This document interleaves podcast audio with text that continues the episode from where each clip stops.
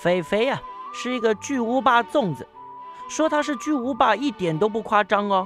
同样的盘子，别的粽子呢总是要放两个、三个来手牵手、肩并肩才能坐满，肥肥呢一个粽子就占住了整个盘子，旁边呢只能勉强的再塞一点点不占地方的装饰的香菜。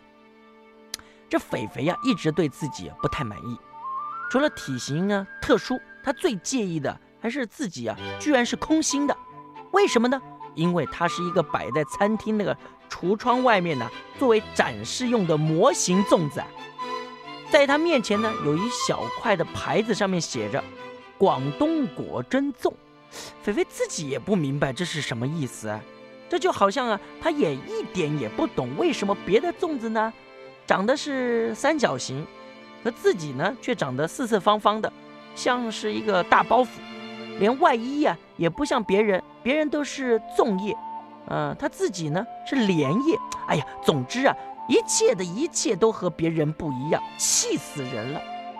菲菲觉得自己啊一点用处都没有，他甚至啊以身为给客人欣赏的模型粽为耻。当然，他也没有办法想象坐在他旁边的莲蓉粽，他怎么能够天天那么高兴，笑口常开的？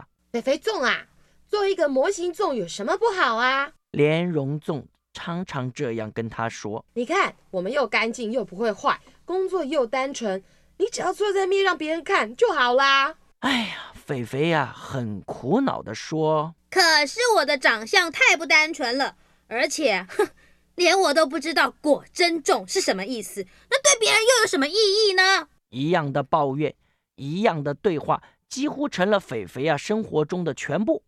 直到有一天，哎呦！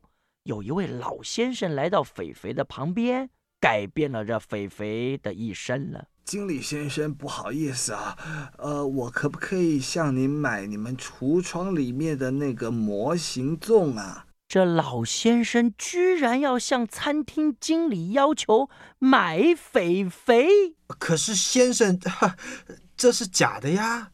年轻的经理忍不住高兴的笑出来了。您可以进来。点一个真正的果珍粽，不过它实在是太大了，您最好是约个呃四五个朋友一起来吃，免得吃不完也是浪费嘛。哈，哎，我想啊，我对果珍粽的了解不会比你少哦。老先生很平静地说：“这是世界上最好吃的粽子了，如果用我们家乡的大莲叶来包。”那可会是特别的好吃呢。肥肥很好奇的看着老先生，经理也很好奇的看着老先生，然后经理和肥肥都异口同声的问：“那你为什么要买一个模型粽呢？”老先生特别走近了一点，专注而深情的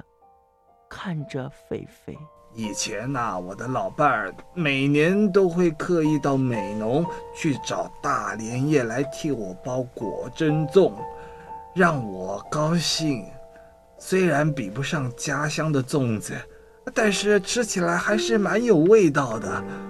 可是现在他已经去世了，再也没有人为我包这种特别大的粽子。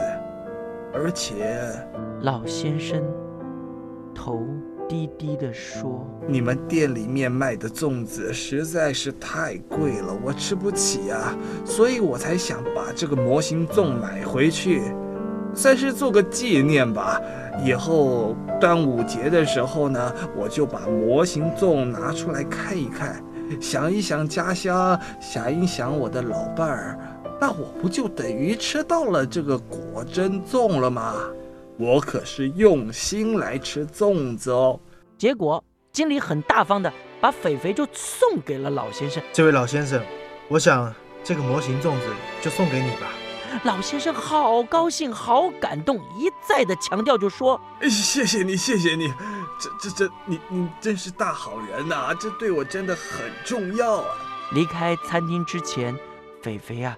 难得的是，非常的快乐，也非常的高兴，脸上还带着笑容呢。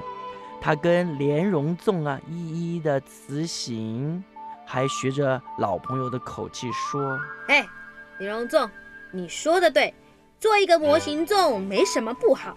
我们呢又干净又不会坏，这工作又单纯，只是坐着让别人看就意义非凡，多好啊！哈哈。